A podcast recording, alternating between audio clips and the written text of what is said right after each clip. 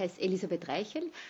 Ähm, was macht mich aus? Also ich bin in der Fokularbewegung, bin eine Fokularin, wohne im 10. Bezirk in Wien seit eineinhalb Jahren, war vorher drei Jahre in Graz, vorher drei Jahre Innsbruck, vorher zehn Jahre Linz, bin aber gebürtige Wienerin.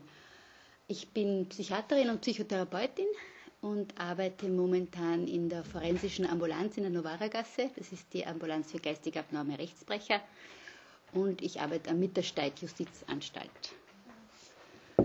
Ähm, genau, in der, der Fokularbewegung bin ich zuständig, war ich immer zuständig für Jugend und Kinder. Ähm, je nachdem, manchmal junge Erwachsene, manchmal Kinder, manchmal Jugendliche. Und äh, wir haben äh, vor einiger Zeit begonnen, international über die Fokularbewegung hindurch so um, Studientagungen in Richtung Psychologie zu machen, um äh, so herauszufinden, was die Spiritualität der Gemeinschaft, also die Spiritualität von Chiara Lubich, der Psychologie vielleicht zu sagen haben könnte. Genau, also das ist so meine, das, was ich geben kann. Und das Problem ist eben, äh, dass es in der Erziehung keine fertigen Antworten gibt. Da gibt es nicht, es gibt so 100.000 Bücher, aber es ist nirgends wirklich so, dass es heißt, so und so und so mache ich es und dann funktioniert alles und das wird perfekt. Das gibt es nicht, das wisst ihr am besten. Es gibt nicht die eine Möglichkeit, nicht die eine Lösung, sondern es gibt viele mögliche Lösungen und Referenzpunkte. Und darum denke ich mir, es geht auch jetzt nicht an eine äh, Richtung dogmatische Annäherung und wie machen wir es, sondern im Grunde geht es darum, so ein paar Leuchttürme in der Nebelsuppe zu haben, wo man sich durchlavieren kann, ohne zu viel anzu, ein Leck ins Schiff zu reißen. Das ist, glaube ich, realistischer als Ziel.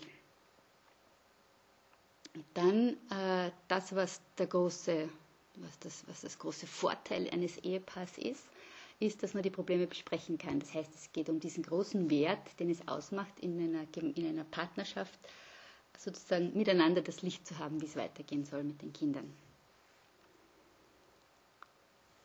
Die Eltern haben die Erziehungsverantwortung, sie haben auch die Gnade dafür. Und sie können diese Verantwortung wahrnehmen, indem sie die angemessenen Kompetenzen entwickeln. Es ist halt nicht leicht, Kinder zu erziehen, das ist klar es war wahrscheinlich immer schwierig und es war wahrscheinlich immer eine erschreckende Aufgabe, aber es ist heutzutage, glaube ich, noch schwieriger. Weil eben, wie der Robert vorhin gesagt hat, es gibt so viele verschiedene und meist kontradiktorische Anweisungen, dass man einfach würfelt wird, wie man in Oberösterreich sagt. Mhm. Und ganz egal, ob jetzt, früher war es einfacher, ob das jetzt Religion war oder politische Weltanschauung oder so bis zum Anfang des letzten Jahrhunderts ungefähr waren Werte eigentlich klar definiert und wurden von Generation zu Generation relativ ungefragt weitergegeben. Man war autoritätsgebunden, der Einzelne war auf die Gemeinschaft hin ausgerichtet. Wenn wir da denken an Gehorsam, Treue bis in den Tod, Vaterlandsliebe, Fleiß, Disziplin. Das waren Werte, die damals unwidersprochen waren. Manchen davon stehen wir jetzt sehr skeptisch gegenüber. Dann eben die Katastrophen des 20. Jahrhunderts. Und in der Nachkriegszeit kommt es schon zu einer Werteverschiebung. Es geht um den Wiederaufbau, Sicherheit, Zusammenhalt. Durch Einsatz kann man was erreichen. Glauben an den Fortschritt. Es wird was. Wir schaffen das. Man kann fast alles, wenn man sich nur genug anstrengt. Und in den 60ern schon so ein bisschen die Gegenbewegung, der Ausstieg, Ausstieg aus der Leistungsgesellschaft, das Leben Leben, Schönheit, Harmonie, die Hippies mit ihrem Bedürfnis, dass alles schön ist, leicht ist, dass man wieder sozusagen dieses Leistungsdenken ein bisschen übersteigt. Es beginnt mehr die Idee der Selbstverwirklichung, die antiautoritäre Erziehung ist hoch im Kurs. Ich erinnere mich, wie ich in der Mittelschule war, waren unsere heißesten Diskussionen über die antiautoritäre Erziehung. Gehorsam wird zum Beispiel da zum negativ besetzten Wort, weil man so denkt an blinden Gehorsam, der zu den geschichtlichen Ereignissen geführt hat. Ihr seid eher jünger als ich, ihr habt es nicht mehr so mitbekommen. Aber es gibt immer noch relativ klare Tendenzen. Entweder man ist angepasst, strebsam, leistungsbezogen oder man ist ein Aussteiger und will das alles nicht. Man positioniert sich. Und heute wird es schon schwieriger. Es gibt keine allgemein anerkannten Werte mehr. Heute beurteilen wir etwas in seiner Bedeutung für uns, für mich. Wir selber, unsere Subjektivität liefert den Maßstab dafür, was sein darf und was nicht. Das, das gilt für mich, das nicht. Und postmodern ist davon nichts mehr ausgeschlossen. Nicht die Familie, nicht die Ehe, nicht die Schule, der Friede, die Natur, die Wissenschaft, das Lernen, die Religion, die Wahrheit, alles. Was ein Wert ist, bestimmen wir selbst. Und da das nicht mehr für alle dasselbe ist, ist heutzutage auch ein vorsichtiger Ton angebracht. Also ich für mich halte das eher so. Also ich bin dieser Meinung, du kannst denken, was du willst. Die Wertewelt ist also stark ins Rutschen gekommen. Das heißt nicht, dass sie sich irgendwie durchs Ozonloch verpfuscht hat, sondern sie ist einfach, die Werte sind situativ auswählbar geworden. Auswechselbar und einsetzbar. Jeder entscheidet für sich selber. Sie haben ihren Unbedingtheitscharakter verloren. Und deswegen wird jeder Mann, jede Frau situativ und in, ihrer Situation zu einer selbstverständlichen Mini-Autorität. Was so das gute Leben ist, das sagen uns heutzutage nicht mehr der Pfarrer, sondern die Journalisten, die Wissenschaftler, jüngst die Talkmaster vom Satellitenfernsehen oder die Psychotherapeuten. Die, die Freiheiten sind also sicher mehr geworden, die Lebensformen und Stile sehr vielfältig, auch die Jugendkulturen sind vielfältiger geworden. Gab es in den 60er Jahren eben die angepassten Hippies, äh, die angepassten Jugendlichen und die Hippies, so gibt es heute auch keine echte Gegenkultur mehr. Weil alles, was Jugendliche heutzutage tun, wo sie versuchen, sich zu positionieren, wird erstens toleriert und zweitens vermarktet. Und damit macht das Dagegensein keinen Sinn mehr. Und auch das Bild der Familie ist anders geworden.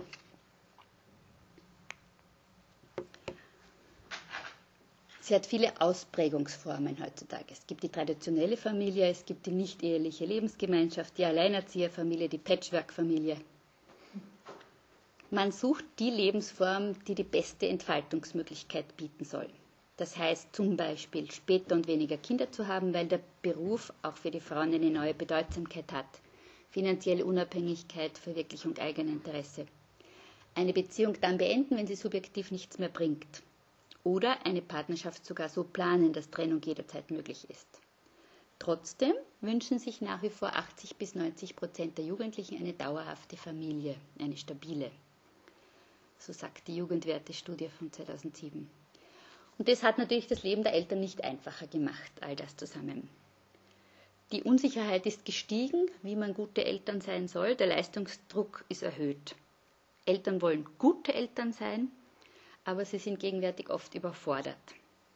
Die Kinder sind oft einmal so ein bisschen die neuen Kaiser in der Familie. Da es oft wenige sind, haben sie vorwiegend Erfahrung mit Erwachsenen. Sie sollen einerseits möglichst früh selbstständig werden lernen den Umgang mit Geschwistern wenig und erfahren das Familienleben häufig so ein bisschen als Boxenstopp. Kurze Verweildauer, schnelle Befriedigung der Bedürfnisse, Essen, Kleiderwechseln, Austausch von Inf Informationen und weiter geht's. Der Zangerle nennt das, die Ess- und Beziehungskultur ist auf das Mikrowellenmuster reduziert. Kurz, aber heftig. Die Befriedigung so dieser psychischen Grundbedürfnisse wie Stabilität, Ordnung, Sicherheit, erfahren daher heute viele Kinder durch ihre Familie nur begrenzt. Und das äußert sich natürlich im Verhalten. In zahlreichen Konflikten müssen Eltern verhandeln mit ihren Kindern, ob das jetzt Fernsehen ist, Konsum von äh, Süßigkeiten, Ausgehen, alle diese verschiedenen Dinge. Ähm, und das ist ein Ausdruck von Wertschätzung und an sich gut. Was man dabei oft übersieht, ist, dass man Kindern Entscheidungen zumutet, die sie aufgrund von ihrem Entwicklungsstand nur nicht treffen können. Ich erinnere mich zum Beispiel, es war mein Schwager, der ist ja mit seiner eineinhalbjährigen Tochter in einem Geschäft gewesen und sie durfte eine Süßigkeit aussuchen. Und da war so ein großer Stand mit verschiedensten Süßigkeiten. Und er hat sie gesagt, such dir was aus. Sie war natürlich hoffnungslos überfordert. Aber viele Eltern glauben, dass sie eher der tolerante Freund, aber nicht der Begrenzer sein wollen. Und deswegen werden die Kinder manchmal fast wie zu Waisen. Es fehlt der Reibebaum, die klare Grenze, die Orientierung. Und dann ist dann oft niemand da, der den Kindern lernt, äh, ihre Impulse zu beherrschen, auf etwas Verzicht zu leisten, Schwierigkeiten zu meistern, etwas durchzuhalten, auf etwas zu warten. Manche der Früchte landen bei mir dann. ich habe zum Beispiel einmal in, in, Psychotherapie einen Menschen gehabt, einen Mann, der war 35, glaube ich, wie er zu mir gekommen ist, Manager, sehr gut verdienend, hat Frau und Kinder gehabt und war an sich, es hat alles gepasst sozusagen. Er hatte nur ein Problem, dass er trotz seines guten Gehalts hat er Schulden gehabt. Und zwar, weil er es nicht geschafft hat, eine momentane Lust, sich etwas zu kaufen, zu widerstehen. Das hat er nie gelernt gehabt. Er hat Schulden noch von seiner Jugendzeit gehabt und hat die nie. Der konnte nicht an einem Geschäft vorbeigehen, an einem Hartlauer und nicht die neuesten zu, zu, äh, Sachen für, die, für seine Digitalkamera kaufen. Und das ist schwer. Wenn du das nicht gelernt hast, dann ist es nicht leicht, das später zu erlernen. Und da die Art, wie Familie gelebt wird, was Kindern als Wert, als wichtig für ihr Leben mitgegeben wird, gegenwärtig in vielen verschiedenen Familien sehr verschiedene große Unterschiede aufweist, ist auch die Erfahrung der Kinder unterschiedlich.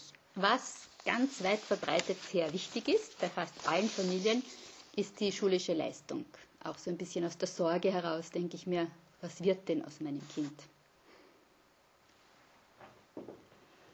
Alle sind sich einig, dass wir Werte als Schmacksteine und Orientierungshilfen brauchen, weil sie zeigen, wohin wir uns bewegen sollen, in Richtung auf ein sinnvolles Leben und dass der Sinn des Lebens an Verwirklichung von Werten gebunden ist.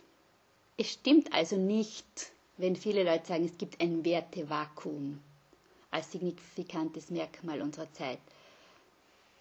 Wir leben in einer Zeit des Wertewandels, das stimmt, und die Jugendlichen sind nicht ohne Werte. Sie haben nur ganz andere und verschiedene als in unserer Jugendzeit. Und jetzt so die Frage, die ich mir auch gestellt habe, nämlich, können Werte überhaupt vermittelt werden? Ist das nicht gleich ein, eigentlich ein Überstülpen? Widerspricht das nicht dem Wesen eines Werts? Und was ist eigentlich ein Wert? Mir gefällt eben die Beschreibung von Romano Guardini sehr. Wert ist der Kostbarkeitscharakter der Dinge. Auf ihn antwortet die Werterfahrung jenes spezifische, nicht weiter rückführbare Berührtsein und in Schwingung kommen des Geistes, des Herzens. Er sagt, Werte lassen sich weniger durch den Verstand erkennen oder durch die Vernunft erschließen, sie müssen intuitiv erspürt werden. Wenn sich daraus eine Lebenserfüllung, ein Ziel, ein Lebensstil, der das ganze Leben durchsetzt, entwickeln soll. Werte berühren den Menschen in seiner Tiefe, versetzen ihn in innere Schwingung und beleben oft das Beste in ihm. Werte können einen Menschen bewegen und verändern. Eine der eindrucksvollsten Schilderungen einer Werterfahrung ist zum Beispiel, vielleicht kennen viele den Film vom heiligen Franziskus, wo er dem Leprakranken begegnet, sich zuerst graust, ekelt und schreckt und dann sozusagen eine innere Erfahrung macht, sich umdreht und ihn umarmt, weil er merkt, in diesem Bruder ist Jesus, in ihm kann ich ihn lieben. Oder die Mutter Teresa von Kalkutta, die durch die Straßen von Kalkutta geht und plötzlich merkt, der, der, der stirbt, das ist mein Bruder. Das ist mein Lebensinhalt. Oder Gandhi, um einen Nichtchristen zu nennen, der merkt, da ist eine Ungerechtigkeit und mein Wert ist die Gerechtigkeit, dafür möchte ich mich einsetzen, ohne Gewalt. All diese Begebenheiten sind Ereignisse im Leben eines Menschen, in denen er plötzlich klar berührt ist von etwas, was ganz wichtig ist. Ein Wert, der dann sein Lebensziel wird. Und in diesen Fällen geht es fast immer darum, dass jemand seinen Mitmensch als Bruder, als eigenes Fleisch und Blut erkennt und danach handelt. Werte drängen sich also nicht auf, sie bedeuten Begegnung, Erlebnis. ein Ausflug in die Entwicklung. Ups. Ein Kind macht so in seinem, in, seinen, in seinem moralischen Erleben verschiedene Stufen durch. Zum Beispiel, wenn wir so denken an das kleine Kind, äh, das so impulshaft, obwohl es schon sagt Nein, Nein, zur Herdplatte greift, und erst durch die Erfahrung merken muss, dass es wirklich heiß ist, obwohl es die Mama schon so oft gesagt hat, das ist noch gänzlich in seinen Impulsen gefangen. Es ist seine Impulse, seine Wahrnehmungen. Es orientiert sich an physiologischen Bedürfnissen. Lob, damit man etwas erreicht, muss sehr fühlbar sein für das Kind in dem Alter, muss sinnlich erlebbar sein. Dann kommt so die nächste Stufe, so das Kindergarten, Volksschulkind. Das ist ziemlich souverän. Das weiß, was es will und erreicht es auch. Verwendet, hat aber noch wenig Fähigkeiten, sich hineinzuversetzen in seine Mitmenschen, verwendet ein Stück weit den Mitmensch, um sein Ziel zu erreichen. Also zum Beispiel, äh, wenn es einen Apfel vom Baum holt und weiß, dass es nicht stehlen soll, das hat es schon gehört, aber das sagt ihm wenig. Es hat kein Schuldbewusstsein in dem Sinn, es hat nur Angst, dass es erwischt wird, weil es weiß, dann gibt es Schwierigkeiten.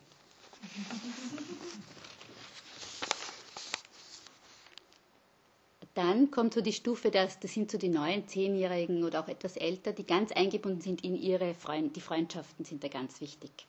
Also das, was da so das, das Wichtigste ist für das Kind, sind die zwischenmenschlichen Beziehungen, dass es dazugehört, dass es gern gehabt wird, dass es geliebt wird.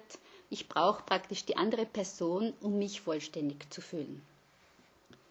Das ist so die Verschmelzung mit dem anderen teilweise. Dann die vierte Stufe wäre so die, äh, wo man sich als eigene Person erlebt, aber sehr gerne die Wahrheit einer Gruppe übernimmt, sich in einer Partei engagiert, ähm, in einer Fraktion, in einer, in einer Gruppe. Bei den Jugendlichen sind das die Peer Groups, die in bestimmte Richtungen gehen. Bei den Erwachsenen sind es eher irgendwelche, der treue Staatsdiener, der, der gute Beamte oder solche Dinge. Und dann so das Ziel, das Überindividuelle, die überindividuelle Stufe, wo, es, wo wir uns von einer Organisation äh, lösen können, wie wir, wo wir begreifen, dass Menschen fähig sind, Werte zu setzen, Systeme zu schaffen, Geschichte zu machen, wo wir einerseits uns verantwortlich fühlen für die Gruppe, für den Wert und für uns selber. Das bedeutet zum Beispiel, das ist der Mensch, der nicht mehr seine Karriere ist, sondern eine Karriere hat. Das bedeutet, er ist fähig, Niederlagen, Demütigungen auszuhalten, geht dabei nicht ein. Das ist der, der, der, Status, in dem man fähig ist, eine intim, intime Liebesbeziehung zu haben zu einem Partner, ohne verschmelzen zu müssen und, und ohne Angst, sich zu verlieren. Werte werden erfahrbar über das Verhalten in der Begegnung. Zuallererst, ich kann nicht Werte weitergeben. Werte werden vermittelt durch Nachahmung. Und das passiert natürlich vorwiegend in der Familie. Und dabei ist die unbeabsichtigte Vorbildwirkung der Eltern wichtiger als alle versuchten Erziehungsmaßnahmen. Also es ist faktisch unmöglich, den Kindern eine Wertehaltung zu vermitteln, die man selbst nicht lebt, aber für gut fürs Kind findet. Das geht nicht, das haut nicht hin. Also wenn ich, eine unordentlich, wenn ich eigentlich unordentlich bin, dann kann ich mir hundertmal vornehmen, den Kindern zu sagen, sie sollen ordentlich sein. Sie werden es nicht sein. Denn Lernen passiert durch Modell. Das heißt, wie die Eltern sich gegenseitig behandeln, wie sie streiten, wie sie sich versöhnen, ob sie sich wertschätzen oder gering achten, wie sie mit anderen Menschen umgehen, wie sie ihre Meinung äußern, mit Dingen umgehen, das alles übernehmen wir von unseren Eltern. Äh, oft einmal merken wir selber, wie wir solche Regeln übernommen haben, wenn wir sagen Mann. Zum Beispiel, äh, man kommt nicht zu spät. Das kommt uns ganz spontan. Und das sind dann oft solche Werthaltungen, keine Werte, sondern Werthaltungen, die wir übernommen haben. Die man dann manchmal später reflektiert und schaut, passt das eigentlich für mich?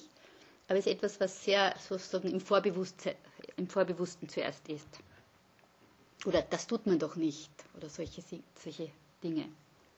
Mit zunehmendem Alter spielt auch, spielen die Vorbilder von außen eine wichtige Rolle. Wir lernen Werte durch Verstärken, durch Lob, durch Zuwendungsentzug und so weiter. Und erst ab einem gewissen Alter ist wirklich eine Einsicht, warum ich etwas tue, wirklich möglich. Das heißt, indem ich äh, versuche, dem Kind zu erklären, wenn du dich für den Kurs anmeldest, dann ist es aber auch gut, wirklich dabei zu bleiben und nicht zwischendurch aufzugeben oder solche Dinge. Also jeder hat Werte übernommen und ich würde einen Zwischenschritt vor, den, vor der nachherigen Fragestunde vorschlagen und vorschlagen, dass Sie, wie viel sind es? 2, 4, 6, 8, 10, 12, dass ihr zu viert euch zusammensetzt und überlegt, welche Werthaltungen von den Eltern übernommen wurden oder von Großeltern oder sonstigem Umfeld äh, und welche ihr weitergeben möchtet. Klar?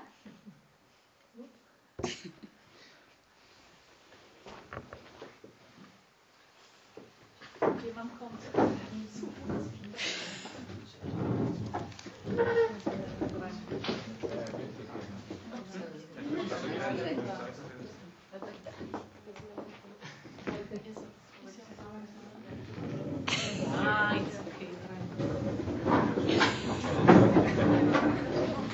Dann komme ich zu euch.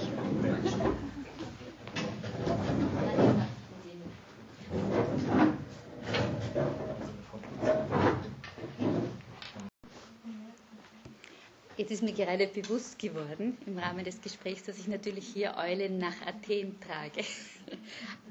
Das ist mir schon auf der Herfahrt, Herfahrt habe ich mir gedacht, naja, was erzähle ich diesen Familien noch? Aber ich denke, es ist trotzdem immer interessant, sich mit dem auseinanderzusetzen, was man vielleicht eh schon tut und, besser und mehr darüber zu reflektieren. Also, wie wir schon gesagt haben, und etwas Interessantes ist, äh, was auch oft herauskommt, ist, es gibt Werte, die wir vermittelt bekommen haben und die wir schätzen und die aber sozusagen, wenn es ein zu viel ist, negativ werden. Zum Beispiel hier ist das Wort Harmonie gekommen oder sozusagen Familienzusammenhalt und wenn es dann so ist, dass kein Konflikt mehr ausgetragen werden darf, dann wird es eng, dann wird es ein Gefängnis. Also, Werte kann man nicht theoretisch vermitteln, Werte muss man leben. Nona. Was kann ich also tun als Eltern, um meine Kinder diese Werterfahrung machen zu lassen? Ich selbst als Mutter oder Vater, als Bezugsperson welcher Art auch immer, muss mir mein eigenes Wertesystem bewusst sein. Ich muss meine Wahl getroffen haben, eine Wahl, die sich auch in meiner ganzen Lebensart ausdrückt. Das heißt jetzt nicht, dass ich nicht manchmal abweiche, Niederlagen erlebe, irgendwas falsch mache, aber trotzdem oder vielleicht gerade dadurch, wie ich dann in diesen Situationen umgehe, wird sich mein Wertesystem erweisen. Was macht meinen Wert als Mensch aus? Was macht den Wert meines Kindes aus? Auf welche Wahrheit beziehe ich mich? Und dabei sind ganz wenige Werte wichtig, wie wir, wie wir gut wissen. Aber diese können dann so eine Basis für das ganze Leben sein. Und im Grunde heißt Erziehen, die Wahrheit, die im Herzen eines jeden Menschen wohnt, immer mehr zutage treten zu lassen. Als Christen leben wir die Wahrheit, dass Gott Liebe für alle Menschen ist, also jeden Einzelnen und alle gemeinsam unendlich liebt. Und wir glauben, dass er uns also mit unendlicher Würde ausgestattet hat. Kera Lubich hat äh, für Jung und Alt folgenden Leitsatz geprägt. Gott ist Vater von uns allen und darum sind alle Menschen untereinander Geschwister und so sollten wir uns untereinander verhalten. Diese Wahrheit zum Beispiel, dieser Wert als Grundlage eines Lebens reicht aus, um ein Kind, einen jungen Menschen zu fried- und respektvollen Umgang mit sich, den mit den anderen, zur Ausbildung all seiner Talente und Fähigkeiten, zur Verantwortung in Familie und Gesellschaft zu erziehen. Also es braucht sozusagen eine klare Idee, könnte man sagen. Wertehaltungen in diesem Sinne verlangen von den Eltern den ersten Schritt, nämlich zuallererst die bedingungslose Annahme des Du des Kindes. Das lateinische Wort acceptare, aus dem unser Akzeptieren hervorgeht, bedeutet immer annehmen, unablässig, regelmäßig, auf jeden Fall bedingungslos annehmen ohne im Vorhinein Selektionen, Ausgrenzungen, Erwartungen vorzunehmen. Egal wie es aussieht, wie intelligent, aktiv oder inaktiv, mutig oder hübsch oder, oder schüchtern, hübsch, weniger hübsch, Bub, Mädchen. Ich habe mir, was weiß ich, aus einem mutigen Buben gewünscht und stattdessen habe ich ein schüchternes Mädchen. Ich wollte jemanden, der gut in Mathematik ist, stattdessen schreibt er Gedichte. Und es ist nicht immer, wir wir sozusagen in uns ist oft einmal so das Leistungsdenken, das muss von Haus aus da sein, dieses un, äh, unabdingbar, also dieses Annehmen. Das ist nicht so, das ist ein Prozess. Ich hab, mich hat vorhin jemand gefragt, wie viele Geschwister ich habe. Ich habe drei Schwestern. Ich weiß nicht, ob ihr das kennt, aber als ich ein Kind war, und da wird man ja gefragt von den Leuten, ja, bist du nett, da, da, da, und wie viele Geschwister hast du denn? Ja, drei Schwestern. Und dann kam, ich weiß nicht, ich habe tausendmal in meinem Leben, habe ich dann wahrscheinlich gehört, der arme Vater. Weil wir vier Töchter waren. Naja, und irgendwann bin ich zu meiner Mutter gegangen und habe gesagt, du, ist er wirklich arm? und meine Mutter hat gesagt, nein, er hat sich immer vier Töchter gewünscht. Das war eine glatte Lüge. Aber in dem Moment sozusagen war es für mich okay. Es hat mein Problem gelöst. Und es drückt aus, sozusagen, dass dieses bedingungslose Annehmen ein Prozess ist, der passieren darf, wo man sich nicht von Anfang an diese Leistung geben muss. Es muss jetzt und sofort sein. Auch ich als Elternteil darf wachsen. Eine zweite Aufgabe ist die Empathie, die Fähigkeit, in die Haut des anderen zu schlüpfen, in die Gedanken, Bedürfnisse, Wünsche, Mentalität, Erfahrungen, Geschichte meines Kindes. Das heißt, dass ich mein Kind ganz wahrnehme, wie es jetzt gerade ist. Und dass ich ganz allein deswegen erkenne, was ich jetzt tun muss, weil ich wach bin, achtsam. Dass ich genau hinhöre und zwischen den Zeilen lesen und verstehen kann. Mir hat es sehr gefallen. Es gibt ein Buch von William Keegan, wo er eben äh, so die Entwicklungsschritte der Kinder äh, zeigt. Und er erzählt da etwas von seiner eigenen Tochter. Die war so sieben Jahre alt, kommt von der Straße nach Hause. Sie war spielen mit einer Freundin und er sitzt und liest. Und sie streicht um seinen Sessel herum. Ja, hallo, und äh, zeigt ihm ein Spielzeug. Und er war nicht ganz, also er hat gelesen. äh, und irgendwann merkt er, dass dass das komisch ist, dass sie ihm dieses Spielzeug zeigen will und statt in ihr Zimmer zu gehen und sie sagt, zeigt ihm das Spielzeug und sagt, ja, das hat sie auf der Straße gefunden und das kann sie ja dann wohl behalten. Und aus der Art, wie sie das ihm noch zeigen muss und sagen muss, kneißt er, äh, mh, da stimmt was nicht. Und aus dieser Achtsamkeit heraus, weil er merkt, jetzt ist ein Moment, jetzt muss ich da sein als Vater, sagt er dann, kann er dann mit ihr erarbeiten, dass das Spielzeug wahrscheinlich von der, bei der Freundin war und dass das sehr schön ist, das Spielzeug. Und das ist, dass man ziemlich neidisch sein kann auf Spielzeuge von anderen. Und dass es sehr peinlich sein wird, wenn sie das jetzt zurückbringen, aber dass das notwendig ist. Und verhilft ihr so zu dem ganz wichtigen Schritt eben von diesem souveränen Selbst, dass sich das nimmt, was es will, zu dem gemeinschaftlichen Selbst, das sich in die Haut eines anderen versetzen kann. Solche Situationen erleben wir immer wieder. Manchmal werden wir sie auch vorbeigehen lassen, solche wichtigen Momente, sie kommen wieder. Aber sozusagen das ist das, was Eltern tun, diese Wachsamkeit, diese Achtsamkeit haben, um das Kind zu begleiten. Und dazu braucht es nicht unbedingt eine spezielle Ausbildung, sondern das Dasein. Es genügt aber nicht, und das wisst ihr am besten, anzunehmen und zu begreifen. Es ist nötig, einen Unterschied zu machen, und zwar zwischen der bedingungslosen Annahme des anderen und der Zustimmung. Ich kann dich annehmen, ohne zuzustimmen. Das ist der wahre erzieherische Kampf. So wie ich dir zustimmen kann, ohne dich anzunehmen. Das ist die Gleichgültigkeit, die Vernachlässigung. Weil ich mir nicht die Mühe nehme zu kämpfen. Mir hat das sehr, und das ist ein großes Problem unserer Zeit, und sozusagen, ich habe so das Gefühl, das ist eines der riesigsten Probleme. Ich habe einen jungen Mann gehabt in der, auf der Psychiatrie, eben, der ist eigentlich bei der Polizei, oder? Ähm, der hat einen Bus zusammengeschlagen. Warum hat er den Bus zusammengeschlagen? Er ist eingeschlafen. Der Buschauffeur ist nach, bei der Endstation nach hinten gekommen, hat ihn aufgeweckt und hat gesagt, er soll aussteigen. Da der Buschauffeur nicht sehr höflich war, hat sich dieser junge Mann schwerst beleidigt gefühlt und hat angefangen, diesen Bus zu zertrümmern, hat die Kasse rausgerissen, ist noch dreimal zurückgekommen, ist weggegangen und in seinem, dann er, war er noch immer so zornig, dass er wieder zurückgekommen ist, um den Bus weiter zu zertrümmern. Deswegen hat ihn die Polizei dann auch geschnappt, weil er sozusagen so außer Rand und Band war. Und dann habe ich den Vater eingeladen zu einem Gespräch und der war sehr freundlich zugewendet, zugewandt, sehr sanft und so. Und Ja, und hat, ja, er tut, was er, was er kann und so. Und dann habe ich zu ihm gesagt, naja, ich glaube, Ihr Sohn braucht Sie. Dann hat er gesagt, ja, ich gebe ihm alles Geld, ich gebe ihm eh alles, was ich habe. Habe ich gesagt, ich meine, er braucht Sie. Dann hat er gesagt, nein, nein, das kann ich nicht machen. Da müssen, da müssen Professionelle her. Und das ist es. Viele schleichen sich heutzutage, vielleicht aus auch Angst, weil sie glauben, dem nicht gerecht zu werden, vor diesem Kampf, den es ausmacht.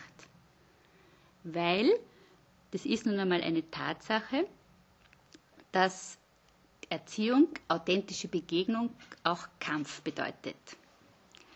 Und als Kampf ist da dieser warme, leidenschaftliche, konkrete und immer neue Dialog gemeint, der aus Schlag und Antwort geformt ist, wie Viktor Frankl sagt, und in der echten Gegenseitigkeit basiert. Eine Beziehung zu authentischen Werten und angemessenen Erwartungen. Kampf mit dem Kind, das die Hauptperson ist, für das Kind, damit es sich als Person verwirklichen kann und manchmal auch gegen das Kind, weil ich, es gibt Fälle, in denen ich ihm gegen es selbst helfen muss, gegen sich selbst helfen muss. Ein Kampf, wo nicht Sieger und Verlierer herauskommt, sondern wo man als gemeinsame Sieger sich wiederfindet. Der authentische Kampf kommt nicht umhin, den anderen zu aktivieren und auch gegenseitig zu sein. Das heißt, auch ich als Erziehende werde schmerzlich in Frage gestellt. Das negiert aber nicht, dass ich meine, dass ich die Verantwortung habe für das, was passiert. Und deswegen räume ich nicht jedes Hindernis aus dem Weg, sondern ich verlange Dinge, von denen ich glaube, dass das Kind es leisten kann. Ich setze Grenzen, wo es notwendig ist und halte dann auch den Zorn, den Grant und die Rebellion aus und halte dagegen. Kampf also, damit das Kind sich als Person verwirklicht, wie wir vorhin gesagt haben, damit diese Wahrheit, die in seinem Herzen wohnt, ans Licht kommt und, seiner, und zu seiner Lebensfülle wird. Wir können auf das Ziel schauen, eine größere Dimension vor Augen haben. Die Wahrheit, dass jeder Mensch, auch mein Kind, als Geschenk für die Welt geboren ist und dazu berufen ist, seinen Beitrag zu geben. Ich möchte einen nächsten Schritt vorschlagen. So, er ist das Wort, das nur er, das nur dieser Mensch, dieser kleine Mensch der Welt sagen kann. Das Geschenk, welches kein anderer sein könnte. Nach dem Menschenbild Kara Lubichs ist jeder von uns ein Wort Gottes, vom Vater ausgesprochen, im einzigen Wort, das Jesus ist. Und unser ganzes Leben besteht darin, diese tiefe Wahrheit ins Leben umzusetzen. Wir sind dazu gerufen, immer mehr das Wort im Wort zu werden. Oder besser gesagt, diese Idee, die Gott hatte, als er uns ins Leben gerufen hat. Dazu helfen und leiten uns die christlichen Werte, die Kirche, das Leben in einer Familie, in einer Gemeinschaft an. Und so verwirklichen wir uns wirklich selber, nehmen den Platz ein, den wir von Anfang an in den Plänen Gottes hatten. Wir könnten sagen, die Bedeutung, dieses Potenzial ist in die DNA jedes Menschen eingeschrieben. Es mag fragmentarisch erscheinen, vielleicht nur im Keim vorhanden, in dem kleinen Menschlein, das wir da vor uns sehen, aber es ist bereits da und dazu gemacht, sich immer mehr zu entfalten. Und das in unseren Kindern zu sehen und ihnen dabei zu helfen, ist unsere Aufgabe. Dafür die vielen Ja's und Neins und die Sorgen und die Freuden und die Kämpfe und die Ängste, im Grunde ist es dann egal, welchen Weg sie einschlagen. Denn das, was wir ihnen geschenkt haben, das werden sie nicht mehr verlieren. Und ich glaube, dass darauf auch sehr viel an Hoffnung basiert. So wäre ich am Ende und denke, wir können in die Diskussion gehen.